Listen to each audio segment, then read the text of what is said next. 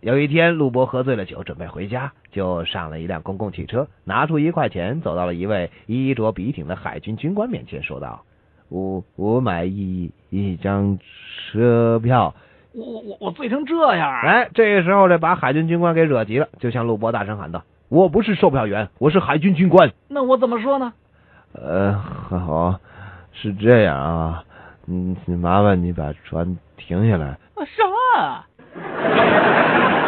哎，小陆，你你你你跑什么呀你？哎呀，我能不跑吗？我还要去阻止一次斗殴事件的发生。啊啊！打架啊，在哪儿在哪儿？这还没打起来呢，嘿我跑这么快就是为了在打架之前阻止事件的发生啊！哎，那那来来，你说清楚点，到底谁和谁打起来了？看见我后面那几个人了吗？呃看看看见了，就是他们。啊他他们哎，他们几个和谁打呢？废话，当然是我了。